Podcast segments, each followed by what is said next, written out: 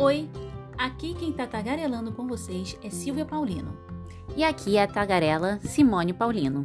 E hoje, no segundo episódio de Tagarelices, nós vamos falar sobre trabalho em tempo de pandemia.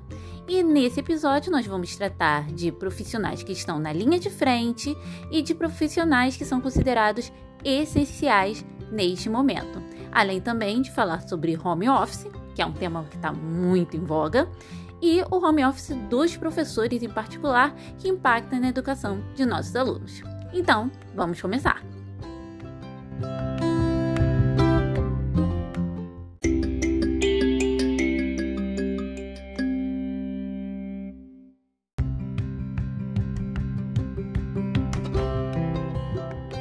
Como a Simone iniciou dizendo, é, home office é uma questão que está muito em voga em tempos de pandemia.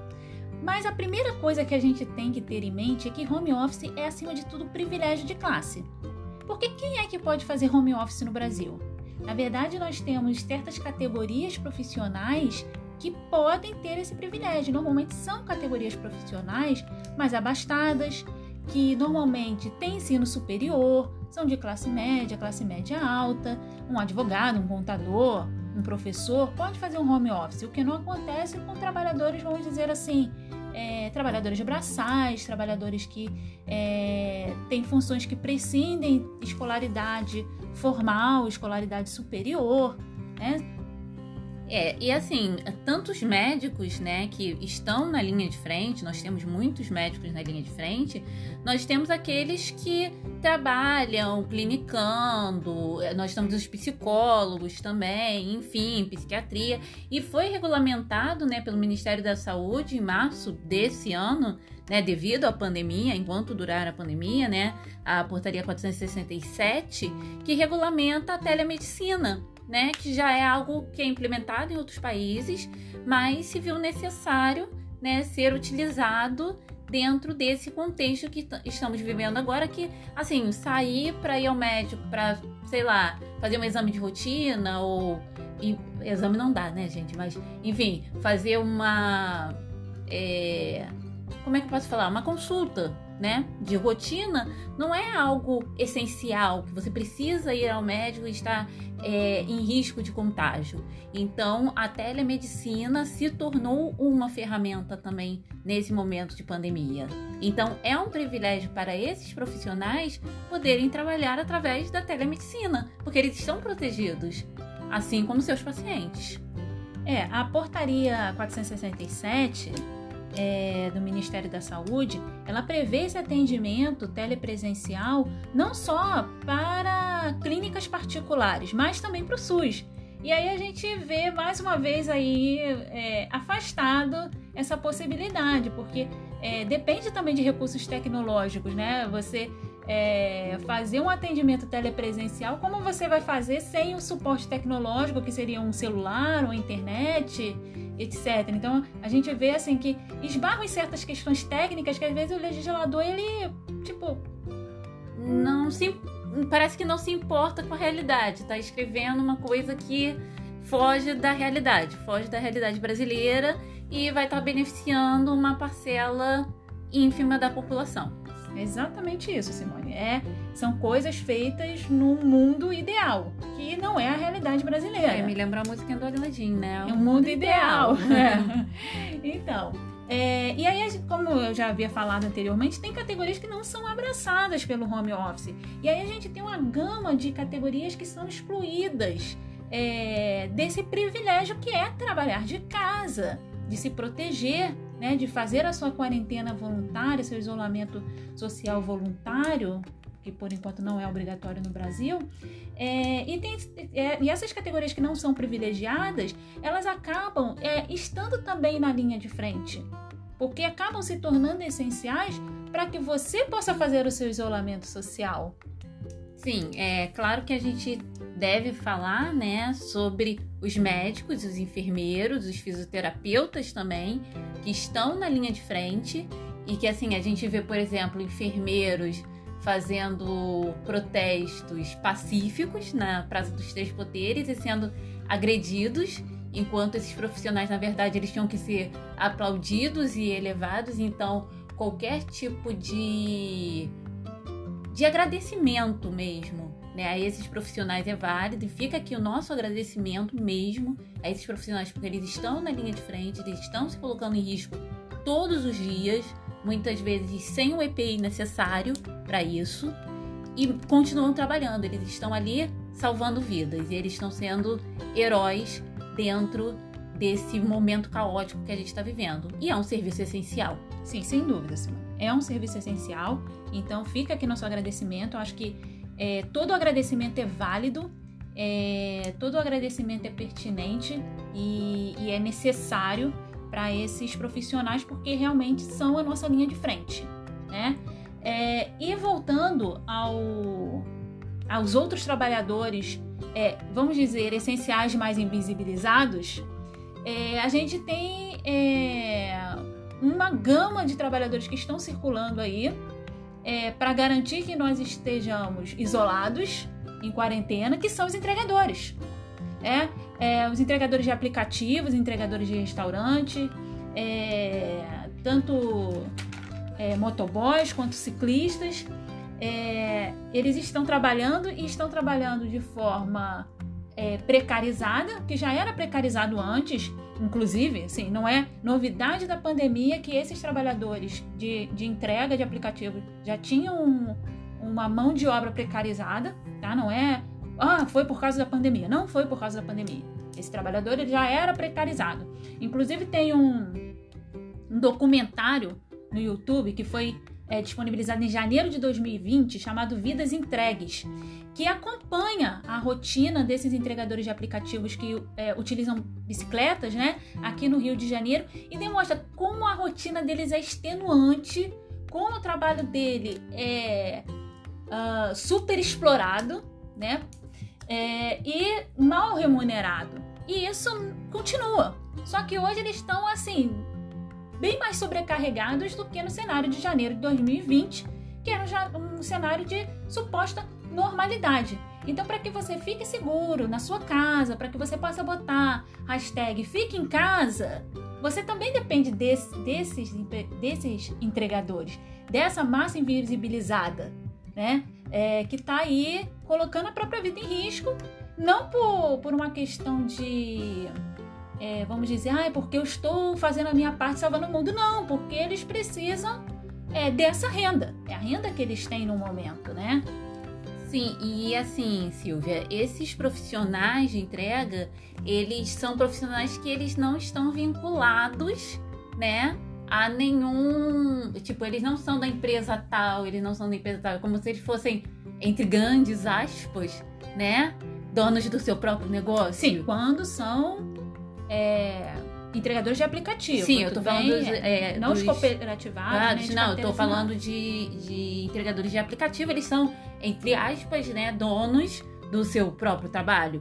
E não é oferecido nada, já não era oferecido nada. Então não vai se esperar, né, que esses entregadores eles tenham tipo é, sendo oferecido um EPI, uma máscara, alguma coisa, né? Já não é oferecido ele, a moto deles, enfim, a bag, eles mesmos têm que comprar. Então, tudo isso vem deles. Então, a máscara também vem. Eu, eu vou usar um exemplo, né, mais né, de, ca de casa. Eu tive que pedir uma coisa é, um dia e veio o rapaz entregar e ele veio com. Ele estava com a máscara, né? Mas ele veio com a máscara pendurada no braço. E aí eu, tipo, meio que ralei, tipo, tia mesmo. Bota máscara no rosto, menino. Quer pegar corona?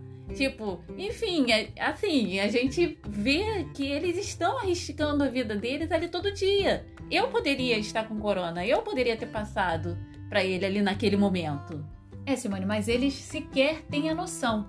Eu acho que é, eles sequer têm a noção do espaço que eles ocupam no mercado de trabalho, do espaço que eles ocupam na manutenção de, desses nossos privilégios de nos mantermos em casa.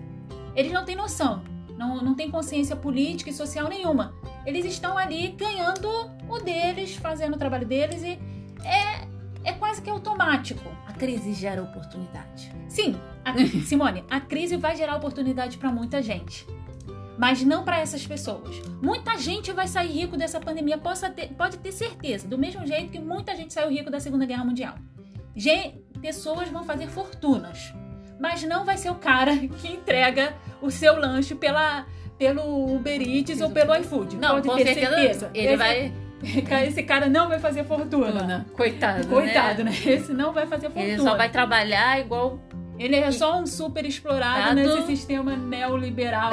quase escravagista, né? Enfim. E outro segmento que nós temos, Simone, que eu acho assim muito importante nós falarmos sobre, quando a gente fala dessa massa que é invisibilizada e também está aí nos trabalhos essenciais, né?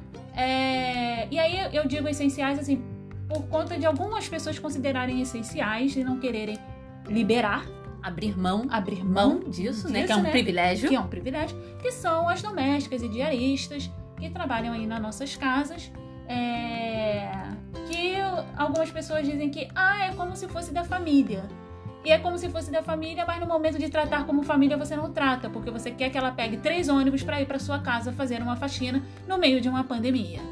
Sim, é, a pessoa pega três ônibus, a pessoa entra em contato com várias outras pessoas, a pessoa passa por aglomerações e aí, enfim, né? Ainda há quem reclame, como a gente viu em postagens do Twitter, né? Que reclame que, ai, meus parentes pegaram Covid-19 porque a doméstica que trabalha na casa deles não tomou os cuidados essenciais. Cara, você não liberou a doméstica. Você sabe a condição de vida que essa pessoa tem? É, aí o, o Simone, o governo do, do Pará, né, declarou o lockdown, ou popularmente no o, brasileiro. Vamos botar no brasileiro? O tranca-rua, né? É, e no decreto do, do governo né, do Pará, decreto número 729 de 2020, é, decretando lockdown e colocando aí é, quem seriam esses trabalhadores essenciais que poderiam circular durante o fechamento total, eles colocam empregadas domésticas. Nossa! Muita gente ralhou, porque, caramba, como é que você está colocando como trabalhador essencial empregada doméstica e tal? E aí, dois dias depois, né? Isso foi no dia 5 do 5, no dia 7 do 5, eles já mudam um pouco a situação, colocando: não, olha, tá como trabalhador essencial a empregada doméstica, mas se ela foi essencial para o cuidado de uma criança, um idoso, um enfermo ou incapaz. Isso abre um leque para tanta coisa e elas vão continuar saindo das suas casas, arriscando as suas vidas para você manter o seu banheiro limpo porque você não consegue limpar o seu próprio banheiro. É, mas enfim, coisas. Enfim, é... é a nossa estrutura. A gente tem uma uma é, uma cultura né, escravagista. O problema é esse. Exatamente. Tanto é que saiu, né, na Carta Capital no dia 10 do 4, né, é uma matéria que o título era Coronavírus escancara a realidade escra escravista de diaristas e domésticas. Então, isso daí mostra, claro, a gente, a gente não precisa fazer um, vamos dizer assim, é uma pesquisa muito grande para perceber que a maioria das domésticas são mulheres, mulheres, mulheres, né? Vamos começar por aí, são mulheres, são em sua grande maioria negras, em grande maioria moram em periferias e a maior parte são é, chefes de família, são sustento da família, né? Então a gente não precisa, né, de muito de muita observação para isso. Sim, o recorte social, racial e de gênero, ele é muito claro nessa categoria. É, Silvia, a gente vê que existe é, é uma categoria que mostra uma subalternidade, que é, sem, é sempre aquele subalterno, né? E aí o que, que a gente vê, né, é que é, dentro, dentro dessa matéria, é importante falar que essa matéria, ela fala dessas questões das diaretistas que continuam a trabalhar mesmo durante pandemia, pegando ônibus, pegando aglomeração e tudo mais, e fala de uma campanha dos filhos dessas diaristas, uma campanha pra, pedindo para que os é, para que os patrões deixem que elas fiquem em casa, permitam que elas cumpram a quarentena, né? Então é, tem até o nome aqui é pela vida é, pela vida de nossas mães, né? Pela vida de nossas mães que é a campanha pela vida dessas empregadas domésticas que estão trabalhando ainda. Isso tem até um, um abaixo assinado no change.org acerca dessa campanha. É, não é só pela liberação para que elas cumpram a quarentena, mas é porque elas não deixem de receber. É, porque ainda tem esse detalhe, Silvia, é um detalhe muito importante. Que assim, é, cerca, de, cerca de mais de 30% das domésticas foram demitidas, né? Dessas domésticas diaristas foram demitidas, dispensadas, sem qualquer pagamento. Quer dizer, ah, você não vai limpar minha casa, não vou te pagar nada. Tipo, se vira, né? Foi exatamente nesse estilo. Então, se eu vou ter que limpar minha própria casa, tipo. Pra que, que eu vou te pagar? Pra que, que eu vou te pagar? Né? E isso daí é, foi até um levantamento do Instituto Locomotiva, saiu na BBC Brasil, no dia 22 do 4, quem tiver curiosidade dá uma olhada nisso, né? Que assim, é, mostra uma crueldade do capitalismo. É uma crueldade do capitalismo. Exatamente. Né? Simone, é uma coisa que eu vi sendo exposta, que era o seguinte: a, o vírus colocou todo mundo. É, veio para mostrar que todos nós somos iguais. Porque ele não enxerga cor, ele não enxerga raça, ele não enxerga gênero. E isso é uma mentira. Porque o vírus realmente, ele não vai enxergar. Ai, você é preto, você é branco, eu vou pegar em você, eu não vou pegar, você é pobre. Não, mas o capitalismo ele enxerga. Ele enxerga, ele faz esse recorte. E o acesso a, a, determinados privilégios vai ser determinante de quem vai viver e quem vai morrer, quem vai agonizar com essa doença e quem não vai. Sim, e assim, o que a gente trouxe, é, quem trouxe de fato para cá o vírus, né, foram os mais ricos, né, que estavam, que viajaram para fora, que trouxeram do exterior. Tanto é que a primeira pessoa no Rio de Janeiro, aqui no Rio de Janeiro, a morrer de coronavírus foi uma empregada doméstica. Então, né, Simone, não precisa falar mais nada desse recorte social. Exatamente.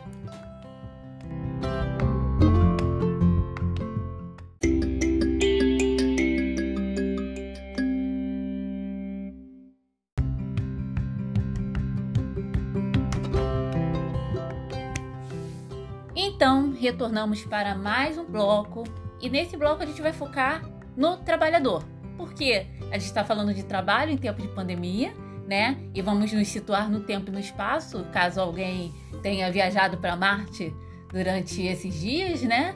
É, nós estamos vivendo uma pandemia de Covid-19, é uma pandemia, pandemia mundial, né?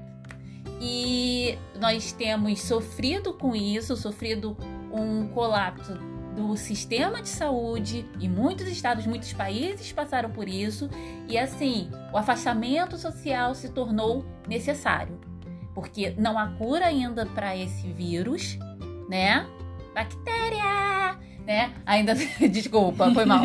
É, não há cura ainda para esse vírus. Sim, não é cura, não há vacina, não há uma medicação, é uma medicação própria para isso, porque Silvia já falaram que remédio de pio ele pode dar certo. É... Anitta, que é remédio Anitta, não estou fazendo propaganda da fanqueira, né? Enfim, não mesmo. É, mas prosseguindo aqui. Então, o trabalhador no meio disso tudo, ele tá com medo. Ele tá com medo porque ele precisa trabalhar, porque ele tem um patrão que vai cobrar dele um trabalho, um rendimento, né? O que o trabalhador tem para dar é a mão de obra, é a força de trabalho certo? E por outro lado, ele fica com medo de morrer. Ou eu trabalho ou eu morro. Então, a gente ou eu vou enfrento a morte, né? Não é que todo trabalhador que vai trabalhar vai morrer, mas Se corre que é, acaba correndo risco. E aí a gente pensa no governo no meio disso tudo. O que, que o governo está fazendo para ajudar essa população mais vulnerável desses trabalhadores que tem um chefe que tem que trabalhar. E esses empresários que falam que vão quebrar, que CNPJs vão morrer, enfim. E aí fica no meio disso tudo essa questão do trabalhador com medo de perder a sua renda. E aí o governo precisa, né, ter também esse equilíbrio né? Então a gente tem que pensar o que, que os governadores, o que, que o poder público está fazendo. A gente tem exemplos da Europa, a gente tem exemplos dos Estados Unidos que buscaram né, dar auxílio a essas populações mais vulneráveis. É porque não é, Simone, só a proteção ao trabalho, a manter o emprego. É também de manter a renda. Sim. Porque muitos desses trabalhadores, eles têm um ganho por produtividade. Então, no momento que essa produtividade, obviamente, ela vai ser reduzida, tem também uma perda aí de renda. A gente tem o caso dos autônomos, né? É, é, quando a gente fala de proteção de trabalho, a gente não pensa muito no mercado informal, né? Porque essas pessoas estão fora, essas pessoas são excluídas. Tanto são... é que é informal. Sim, elas são invisibilizadas. Eu, isso, você me falando, você falando, né? É, dessa, dessa, dessa dicotomia, ah, eu vou trabalhar para garantir minha renda ou eu vou me expor ao perigo podendo morrer, né? É o que o trabalhador ele fica, né? Entre a cruz e a espada. É. Entre a. a não sei o que lá é a caldeirinha. Eu nunca, eu lembro, nunca lembro é. essa. Não lembro. Me lembrou um, um artigo que eu, tá, que eu li é, do professor Alisson Mascaro, que ele é da USP, é um dos maiores especialistas em teoria geral do Estado, aqui do Brasil, é, que saiu no Congresso em Foco, que ele estava divulgando é, um livro, um livro novo dele, que é Crise e Pandemia, que eu ainda não tive o prazer de ler, mas pretendo fazê-lo. É... E essa matéria do Congresso em Fogo, do dia 29 do 4, foi uma entrevista com ele e tal. E ele fala é, que o Brasil está dividido em dois grandes blocos: o movimento Volte ao Trabalho, Faça a Economia Girar. E um outro movimento que é Fiquem em Casa, se protejam. E aí ele fala que nenhum desses dois movimentos olha para uma massa de invisibilizados, de uma massa de trabalhadores que necessitam trabalhar é, e necessitam se proteger ao mesmo tempo. Na verdade, são. A gente tem de um lado negacionistas, né? Que está, ah, volte a trabalhar, não está tão ruim assim. É só uma gripezinha. É só uma gripezinha, são os negacionistas. E aí e... eu vou fazer um churrasco para 30 pessoas. Desculpa. Exato. É. E aí a gente tem esse lado dos negacionistas que não, não estão levando a sério o que está acontecendo, que é o movimento vamos trabalhar, vamos fazer economia gerar, porque a economia vai quebrar, etc. E esse pessoal do Fica em Casa, que aí você fala, ah, não, o pessoal do Fica em Casa é um pessoal do bem, um pessoal legal, é, né? Uhul, esquerda cirandeira, porque a gente vai proteger vidas, a gente vai salvar vidas. Agora, como é que você vai falar, fiquem em casa, para uma pessoa que vive numa casa de um cômodo, sem saneamento básico, num calor de 40 graus? Fique em casa, lave suas mãos várias vezes, e aí você não tem água em casa, e você vai lavar a mão com o quê? Então, assim, fiquem em casa, tudo bem, é um movimento, poxa, lindo, super humanista, né? Mas é humanista para quais humanos? Né? No momento que você fala em fique em casa, mas você depende da sua empregada para limpar o seu quarto, limpar o seu banheiro, fique em casa e você depende do entregador, do Uber, ou da Rappi, ou do, do, do iFood, ou qualquer outro, você está falando, fiquem em casa, minha classe social, vamos nos proteger. E o resto que se exploda. É uma esquerda é, utópica. Acha que realmente todo mundo vai poder ficar em casa das mesmas condições. Isso não ocorre, isso não acontece, nem todo mundo vai poder ficar em casa. Sim, a sua indignação não passa da sua bolha. A sua indignação não enxerga além da sua bolha. A verdade é essa. E aí, Simone, um dos questionamentos que você fez no início do bloco é: o que o governo está fazendo para proteger o trabalho e proteger renda? Né? Primeira coisa que a gente. Primeira. É, como eu posso colocar? Primeiro marco que a gente tem foi a MP 927, que foi de março, que foi assim que começou é, a pandemia realmente a estourar aqui no Brasil, né?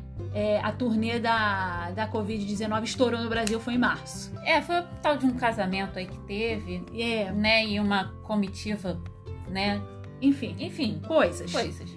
Né? Detalhes. Detalhes. Então detalhes. a gente tem a, a publicação dessa MP, a MP 927, que vem aí como proteção ao trabalhador.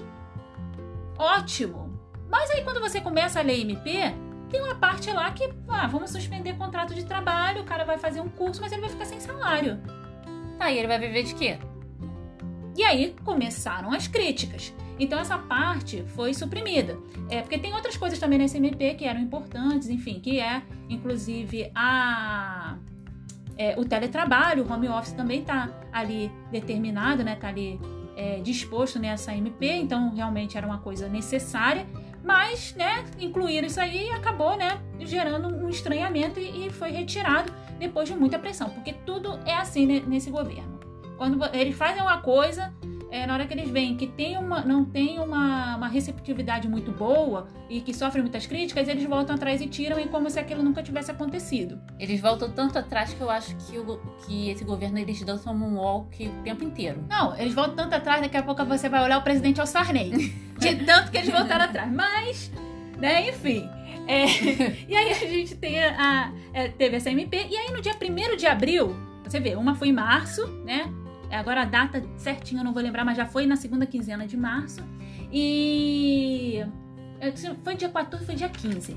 Mas aí vem a, a MP no dia 1 de abril, já colada com ela, que, que é a MP 936, né? Que ela traz é, outras né, determinações sobre trabalhadores e tal. E aí como ela vem trazendo a questão do auxílio emergencial, que a gente vai falar daqui a pouquinho, que é super importante também, com relação à renda, é, como ela vem trazendo essa questão também do auxílio emergencial, acabou passando também questões sobre redução de salário e jornada de trabalho. Então, essas reduções de jornada de trabalho e de é, salários, elas poderão ser de 25%, 50% e 70%. E tem mais, Simone. Ela pode ser. e ainda tem mais, não é só isso. Não é só isso, porque o pacote. Você não leva só isso. Exato. A top é maior. Mas enfim. Então, é, vai. Não leva só isso. Porque com, a, com a, essa redução, ela pode ser feita em acordo entre patrão e empregado, né? Aquele acordo direto entre patrão ah, e empregado. igual um certo ministro fez com aquele acordo que ele tenta fazer com o chefe dele? Isso, é. É, acordo entre patrão e empregado. É, dá super certo. Dá super certo. Então, assim, é, se retira totalmente que a gente tem uma hipossuficiência, tanto técnica quanto financeira, né? E até de poder mesmo, de relação de poder entre patrão e empregado. Cara, ou você aceita ou você vai ficar sem trabalho. Olha só, você vai aceitar que eu reduza o seu salário em 70%. É, você quer redução em 70% ou você quer receber nada? Né? É exatamente isso. Então, assim, coloca o trabalhador numa situação que ele ou ele aceita ou ele aceita né? E ainda tem também a suspensão total. Só que nessa suspensão total, diferente do, do texto inicial da MP de março, ele já tem um, um rendimento que vai ser é, coberto pelo seguro-desemprego, coisa que não acontecia no, na MP. Então, assim, é, muita gente vai ter aí contrato de trabalho suspenso em 25, 50, 70% e vai receber equivalente ao que está trabalhando. Vai receber, né?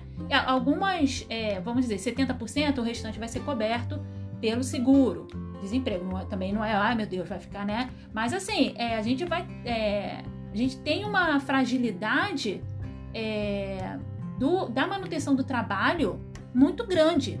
Né? E aí a gente pensa, caramba, mas aí tem a justiça do trabalho, né? A justiça do trabalho vai ajudar o empregado que, porque ele aceitou tudo e mesmo assim ele foi mandado embora, caramba, vou para a justiça para justiça do trabalho para ser socorrido. E aí é que é o nosso lei de engano a justiça nem sempre é justa. Eu falo isso para os meus clientes, eu sou advogada, né? Falo isso para meus clientes eles ficam revoltados, mas a justiça nem sempre é justa, né? É, e aí é, eu lembro de um caso, de um caso bem recente, foi agora, uh, do TRT 15, TRT, né? Tribunal Regional do Trabalho, 15ª região, que é de Santa Catarina, é, que é, avaliou né, a, a, a, reintegração de 20 trabalhadores que foram demitidos por causa da pandemia. Tipo, olha, vocês reduziram pra caramba, mas mesmo assim a gente não tá conseguindo manter o emprego de vocês. Então a gente vai demitir 20 pessoas numa leva só. E aí eles pediram reintegração, porque eles já tinham aceitado tudo. E aí, em primeira instância, eles ganharam. E chegou na segunda instância, não. Mas isso é direito líquido e certo do empregador de demitir 20 empregados, porque isso não perfaz nem 30% dos funcionários que essa empresa tem. E aí, como é que fica? Né? Então, cadê? Não se tem segurança do trabalho, não se tem segurança jurídica, não se tem segurança de nada. A verdade é essa. E aí entra, vamos ao auxílio emergencial, né? Que tem sido a grande questão dentro dessa pandemia. Que, assim, o auxílio emergencial, como o próprio nome diz, é emergencial, é para ontem. É para ajudar essas pessoas que realmente não têm uma renda. A gente tem diaristas, como a gente já viu, que deixaram de trabalhar e por isso não estão recebendo. A gente tem pessoas que no meio da pandemia estão perdendo emprego e essas pessoas necessitam de uma ajuda, de uma renda. Não, e aí né? eu vejo assim, é, o Ministério é, né, da, da Fazenda, é, de Planejamento, etc., muito assustado com o número de pessoas que requisitaram o benefício. Meu Deus, tem uma massa de invisibilizados que estão no mercado informal que eles simplesmente ignoram, desconhecem. E aí se dão por surpresas. Nossa, tanta gente assim requisitando, né? E aí você vê que o auxílio é, que foi dado aos bancos, né? Foi mais de um trilhão de reais com T de, de tapioca que foi liberado aos bancos. Isso saiu numa canetada, muito, muito rápido. Porque eram bancos, né? Porque eram bancos, né? Os bancos precisam de socorro, né? E aí o auxílio emergencial, que é um dinheiro de subsistência que foi liberado aí dos cofres, é, cerca de 25 bilhões com B de bananada, é, isso se tornou uma via crucis. É porque fizeram um aplicativo que é falho, que é muito difícil de mexer, por mais que já tenham passado vários tutoriais. Primeiro que a gente tem que ter também em mente que as pessoas não estão é, adaptadas à internet, adaptadas a aplicativos. Nem todos estão, né? A gente tem que ter isso em mente. Aí você faz um aplicativo e fala, é muito fácil. É fácil para quem já lida com o aplicativo há séculos. Aí você pega a tiazinha de 60 anos que precisa do auxílio emergencial, ela vai ficar perdida naquilo ali. Mas eu tenho que digitar o que aqui? Mas coloca o que? E aí o troço depois fica. Como é que é o nome? Em análise? Em análise. Né? Em análise a vida inteira. E as pessoas. Tipo, é um auxílio emergencial. É, atualmente são 17. É, até ontem, né? Pelo menos, eram 17 bilhões de pessoas esperando a liberação do auxílio emergencial. E aí, o presidente da República diz que são 17 milhões. Esses 17 milhões é uma mi minoria barulhenta. É uma minoria que está fazendo estardalhaço por nada. Por nada não, é dinheiro para comer. Pelo governo não seriam nem 600 reais, seriam 200 reais que não dá para fazer absolutamente nada. nada. E é, mesmo as mães solos que acabam recebendo o dobro, né? Que são 1.200, mesmo 1.200 é muito pouco, gente. Se a gente for pensar na economia brasileira, tipo, que você entra no mercado, você compra 100 reais, você sai com umas duas bolsas, umas duas sacolas, no máximo. Né? Isso sendo bem otimista. Né? Então, pensando no cenário brasileiro, a gente tem um cenário em que a gente tem uma crise econômica, a gente tem um dólar que está galopante, e assim, as pessoas perderam a renda. E aí, você quer que a economia gire com tudo isso e as pessoas ainda por cima sem renda? Não tem como. A economia não vai girar. E, aliás, a economia não gira com gente morta, tá? É só assim, pra. Se... É, uma coisa, Simone, que, é. que não se entende é que CNPJs eles podem ser ressuscitados, CPFs não. Exatamente. Se você coloca a pessoa para trabalhar, mesmo numa situação insalubre, é, dando máscara de papelão, né? Como certos prefeitos fizeram, com um resto de leque de carnaval, se você coloca as pessoas nessas condições, você tá falando, vai lá, meu querido, tenta a sorte. É necropolítica pura. Necropolítica pura, exatamente. Entendeu? Então, assim, é, a gente é, verifica que a gente necessita de, de um Estado forte. E eu, gente, eu não tô falando de comunismo aqui, porque no neoliberalismo o Estado tem que ser forte. Apesar dele não é, interferir na economia, ele tem que ser um Estado forte tá? Então não estou, não estou colocando, ah, é o comunismo tal. É, mas é, a gente tem que pensar nesse estado não só como governo federal. O governo federal liberou o auxílio emergencial de 600 reais. E os municípios? E os municípios, e o estado. Eu acho que tem que ter uma complementação dessa renda, seja ela com cestas básicas, seja ela com voucher, de alguma forma para poder ajudar essas famílias, principalmente essas populações mais vulneráveis, a passar por essa pandemia. Porque se elas não é, padecerem do coronavírus, elas podem padecer de muitas outras coisas. Sim, e a gente pensa, por exemplo, nas crianças de escola pública, que geralmente tem como alimentação café da manhã, almoço, tem como essa alimentação. É, essa alimentação é feita na escola. As escolas estão fechadas. O que, que essas crianças estão comendo? E se esse auxílio emergencial não sai? Essas, essas crianças estão comendo o quê? Papelão? Estão comendo vento? Estão fazendo fotossíntese? São pessoas. Elas precisam comer. Elas precisam se alimentar. Certo? E assim, não acho que não seria nada impossível, né? Que o governo estadual, o governo municipal viesse também a oferecer cestas básicas, né? A gente vê a mobilização de ONGs, a gente vê a mobilização de pessoas oferecendo cestas básicas. E assim, eu nem vou entrar muito em detalhes e como isso tem sido feito dentro das comunidades, né? Mas existe também esse movimento. Sim, faça seu exercício de imaginação, né? Que onde o poder público falha, outros se levantam. Né? Então, existe uma distribuição dessas cestas básicas, mas não é feita pelo poder público. E é necessário, a gente vê a necessidade, né? Então, se essas pessoas não padecerem de Covid, essas pessoas podem padecer de fome. Então, a gente tem que pensar muito nisso, né? Então, encerrando aqui esse bloco, né? Foi pesado.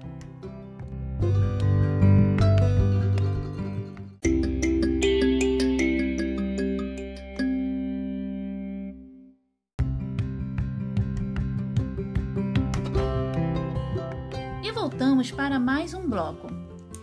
Falar de home office, falar de trabalho em tempos de pandemia, sem falar do trabalho hérculo dos professores nesses tempos, é ignorar uma parcela da população que está se virando nos 30 para poder dar conta de tudo, né, Simone? É, eu como professora, agora eu vou falar do meu lugar de fala, né? Eu como professora e de ensino fundamental, né, do é, e, de escola, e de escola pública, né? Então vamos colocar assim, né? Temos muitos problemas aí, né? A gente, nós como professores, nós nos sentimos muito perdidos como, quando começou essa pandemia. Como é o home office do professor?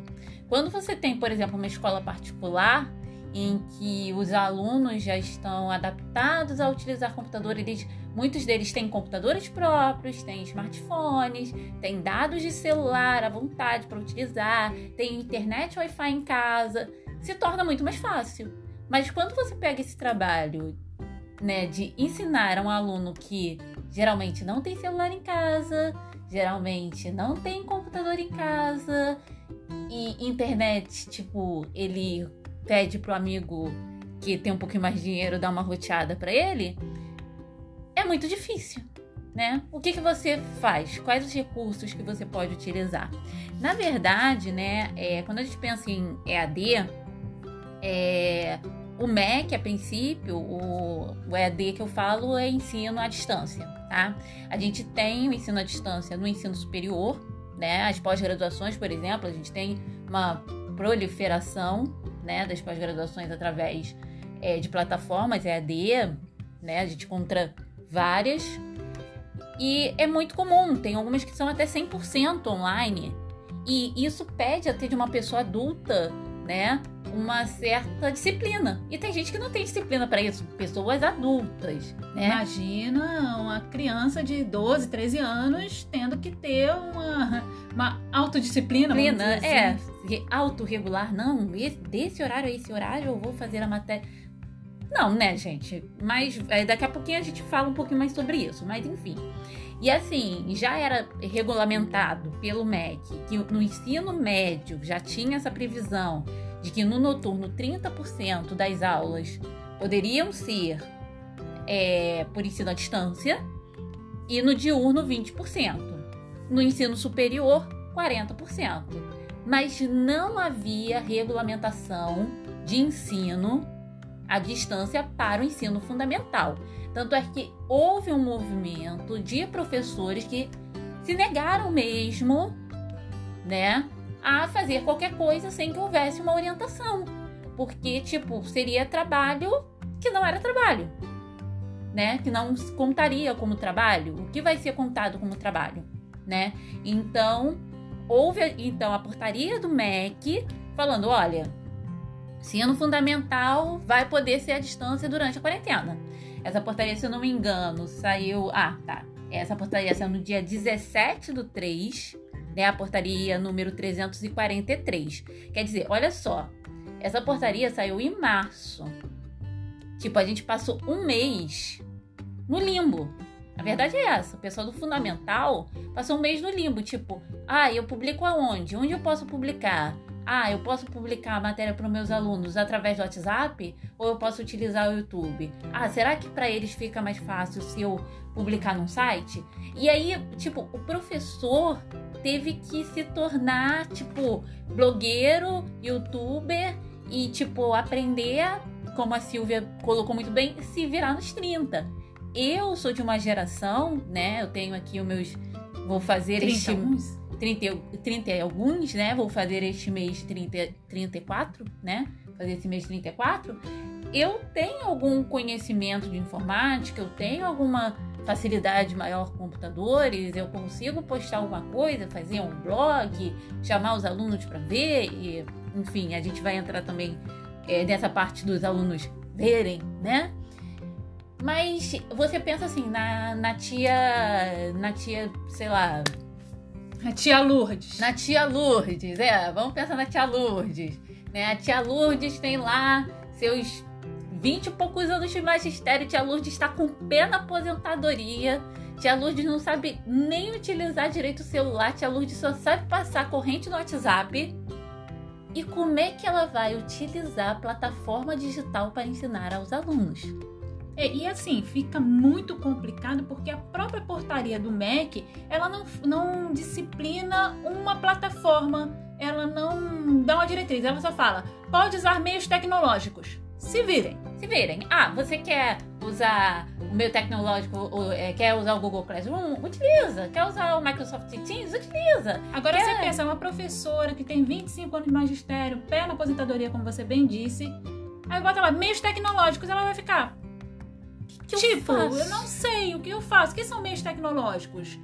O que, que eu vou poder usar? Exato. O que eu- ah, não e sabe. assim, aí os professores, eles, assim, os profissionais de educação estão bem perdidos nesse meio, né? A gente, é, por exemplo, a Secretaria Estadual de Educação conseguiu, do Rio de Janeiro, conseguiu fechar, né? É, no Google Classroom, enfim, colocar todos os professores ali, enfim, eles têm que acessar, né? Existe uma determinação. Outros municípios estão super perdidos, né? Alguns, eu falo do Rio de Janeiro porque é onde nós vivemos, mas assim, não sei como está em outros estados, mas acredito que nem todos os estados conseguiram se preparar para isso, porque na verdade nunca houve um preparo dos professores para trabalhar com plataformas digitais. Eu, por exemplo, eu tive um preparo, né? Porque eu procurei um preparo. Eu fiz cursos por fora por conta própria, antes da pandemia. Tipo, ó, Deus me iluminou. Foi quase isso. Eu achei interessante aprender sobre plataformas digitais e fiz alguns cursos sobre, né? Mas e aquele professor que tipo, eu não sei o que é um blog, eu não sei o que, eu não sei como postar um vídeo no YouTube, eu não sei como fazer uma live com meus alunos. Como é que você vai fazer um intensivo de internet, de mídias sociais com um cara que tipo, ele só sabe usar o WhatsApp para mandar bom dia? É uma crueldade o que estão fazendo com os professores. A verdade é essa. É uma crueldade. Porque se ignora. É uma crueldade nas duas pontas. É uma crueldade com os professores e é uma crueldade com os alunos também.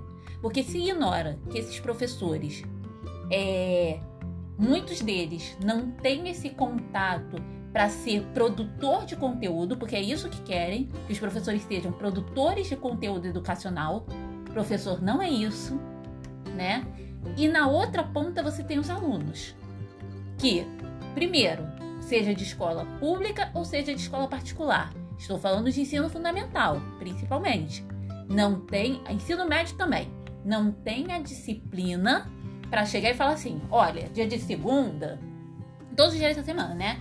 Eu vou separar de tal horário a tal horário para cumprir as tarefas que foram postadas. O aluno não vai ter disciplina para isso. Ele simplesmente vai estar em casa e para muitos deles é férias, né? Estou de recesso? Tem aluno postando lá: se escola não é lugar de brincar, então em casa não é lugar de estudar. Eu recebi isso de um aluno, né? É, e Simone, também assim, a gente também é, tem que verificar que temos realidades diferentes. É, eu ia entrar nesse no ponto. Brasil, no Rio de Janeiro, ou qualquer lugar que você esteja, é, nosso ouvinte, né, esteja, é, nós temos realidades diferentes. Então, assim, se a gente fala de uma escola particular, normalmente esses professores também de, de escolas particulares eles estão adaptados porque a maioria é, já trabalha com algumas plataformas digitais. Os alunos têm um acesso às mídias, às plataformas, aos recursos tecnológicos para acesso muito mais facilitadas do que quando a gente fala de uma escola pública. E aí, quando a gente fala da escola pública, não é, não estou falando assim, ah, todo professor de escola pública é pobrezinho. Não é, não é isso que eu estou falando. Mas o professor de escola pública ele tem que usar o seu próprio recurso. Sim, porque em muitas escolas particulares, as próprias escolas estão oferecendo os ambientes para os professores fazerem as gravações, né? Aí então tem um ambiente, uma salinha legal, com um microfone bacana, uma câmera bacana, né? Tem o quadro lá. Então o, a própria escola, muitas escolas particulares estão fazendo isso, estão oferecendo tipo o ambiente para o cara fazer a aula dele. Agora o professor de escola de escola pública não tem isso, então ele vai fazer na casa dele, do jeito que dá. E assim, tipo, tem colegas que tipo, ah, tava filmando lá e daqui a pouco, pá, pá, pá barulho de tiro e a pessoa tipo plena. Eu acho que está tendo um problema aqui na rua, mas continuando. E assim, fica uma coisa tipo meio. Eu fico lembrando muito daquela, da, das esquetes do. Como é que é o nome daquele comediante? É, Vida de Professor. É, do Vida de Professor. Porque às vezes eu me sinto a tia Marli tentando dar aula, tipo, o ED, assim, a realidade, né? A expectativa é a realidade. Porque tem hora que assim, tipo, eu tô lá falando e eu gosto, eu prefiro fazer as filmagens quando eu faço direto. É o Diogo Almeida. Diogo Almeida, isso. O Diogo Almeida tá representando muito bem os professores em época de pandemia, porque é muito difícil dar aula em casa.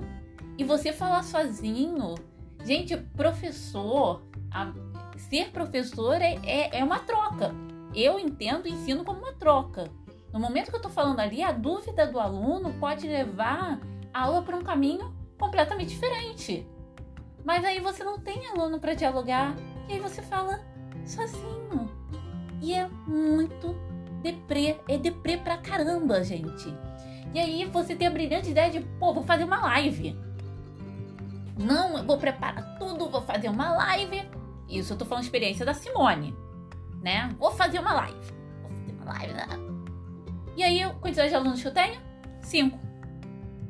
Foi o máximo que eu cheguei. Eu fiz quatro lives. O máximo que eu cheguei numa live foi a cinco alunos. E aí, assim, eu não os culpo também. Porque a gente tem que pensar que eu tô numa realidade em que é uma realidade de escola pública, são crianças de comunidade e muitas delas não têm acesso. E aí eu não posso querer trabalhar com eles como trabalham os professores de escola particular. E assim, a gente tem que pensar também que esses alunos, eles não têm um espaço, muito de, muitos deles moram em ambientes que tem um, dois cômodos. Ele vai tirar onde para estudar? Para ficar te ouvindo falar? Aonde que ele vai sentar para ter a aulazinha dele? É diferente de um aluno de escola particular que ele vai ter o quartinho dele, ele vai ter o lugarzinho dele para poder estudar, ele vai ter a infraestrutura dele, ele vai ter os professores e mesmo os professores de escola particular estão se enrolando com plataformas digitais, né? Tem professores que não sabem exatamente o que fazer. Tem muito professor que não está sabendo o que fazer. Isso mostra que o Brasil não veio se preparando, e aí é um problema educacional mesmo, né? é, a educação ela vem né, caminhando para uma ideia de se utilizar tecnologia em sala de aula, nanana, e o máximo que muitos professores chegaram de usar tecnologia em sala de aula é ligar o data show. E olha que já chegou a muito. É, eu acho que esses tempos de pandemia têm colocado uma lupa em vários problemas É o problema do sucateamento do SUS, é o problema da superlotação dos hospitais, é o problema de, de renda, é o problema da educação, é o problema de acesso à tecnologia. Tudo isso já existia. É o problema é, é, econômico que o Brasil tem, tudo isso já existia. Mas nesse contexto de pandemia, as coisas ganharam uma lente de aumento. Então, muito, muito, muito. É elevadas. Foram hiperbólicas. Hiperbólicas, exatamente. É, o que está acontecendo, o que a gente vai ver depois dessa pandemia, é que vai ter um desnível, que já existe um desnível entre o, a educação da escola pública e a educação da escola privada. Não que os professores da escola pública sejam ruins, gente. Os professores da escola pública são maravilhosos. E nem que os alunos da escola pública sejam incapazes. Também tem isso. É porque eles não têm acesso eu tenho, eu como professor, eu tenho me perguntado muitas vezes como é que eu vou fazer para que isso chegue a eles, para que isso chegue aos alunos, porque eu sei que não está chegando, porque existe um n problemas aí e são problemas que são não são da minha ossada, não tenho como resolver. Me falam, olha, utiliza plataformas digitais. Mas você não me pergunta, seus alunos tem acesso a essas plataformas. E aí você fala: olha, eu acho melhor suspender o calendário 2020. Eu acho melhor adiar o calendário 2020. Eu acho melhor adiar o Enem. Sim, é, era até essa questão, Simone, né? que eu ia até falar, que você está falando de fundamental, porque você é professora de fundamental. Mas a gente também tem que ter assim uma empatia, vamos dizer assim, com os alunos de ensino médio no ensino público, que é, bom, no último ano estão aí para decidir a vida, vamos dizer assim, né? a vida não pode parar. Não se decide a vida em momento algum, né? É. Mas para dar um novo curso à sua vida, o Enem tá, é, é uma forma de se diminuir essas distâncias, de conseguir entrar numa faculdade, etc. E aí esse sonho vai ser adiado, vai ser abreviado por conta é, de, de já se ter uma educação precarizada, já se ter um sucateamento da escola pública, e aí você se vê afastado do acesso à educação, e você vê o ministro da, da, da Educação, né? Ou do guarda-chuva. O entrave, indo às redes sociais, indo à televisão, dizer que o Enem não vai ser cancelado. Porque a vida não pode parar. E a vida de quem não pode parar? Gente, a vida de todo mundo, da maioria das pessoas, está parada. E assim, se a vida não parar agora, se a gente não tiver um tempo para ter uma calma e parar, o que a gente vai ter de mundo depois que tudo isso passar, não vai ser um mundo melhor. E nem com condições de trabalho melhor e nem com educação melhor. Na verdade, a educação vai ser bem pior. E a gente vai ver é, nos próximos anos o retorno de uma classe universitária que vai ser formada mais, mais, mais, majoritariamente. Desculpa, ai, fiz igual o Megamente agora, a palavra fugiu. Mas, majoritariamente por brancos de classe alta que estudaram em escola particular, que fizeram cursinhos, que tiveram professores, porque eles tinham a oportunidade de ter professores. Porque eles tinham a oportunidade de ter é, aulas através de vídeos. Eles podiam fazer isso porque eles tinham ferramentas. Você não pode mandar uma pessoa cavar se você não dá uma pá. Aí a pessoa vai cavar com a mão, não é a ferramenta certa. Ela vai demorar muito mais. Ela vai demorar muito mais. Então você não está dando condições iguais. Então, é, o trabalho do professor está sendo precarizado ainda mais, porque o professor está tendo que e aí fala assim: ah, é o desafio, o professor tem que se reinventar. Não, o professor não está se reinventando, o professor está enlouquecendo. Porque o professor não está conseguindo lidar com essa tecnologia, você não está apontando um direcionamento. Você não está dando curso, você não acha que um curso de capacitação de uma, duas horas vai capacitar o cara a se tornar produtor de conteúdo. Professor não é produtor de conteúdo é necessário se dar também, é preciso se ter um olhar melhor para a classe docente. Os professores precisam de ajuda. Nesse momento, os professores precisam de ajuda. Eles precisam de ajuda para saber como ensinar nesse momento. Porque sem ajuda eles não vão conseguir. Isso é claro. Né? E é, vamos encerrar por aqui, porque ficou muito longo. Eu fiz quase um desabafo aqui de professora, né? Mas encerrando aí.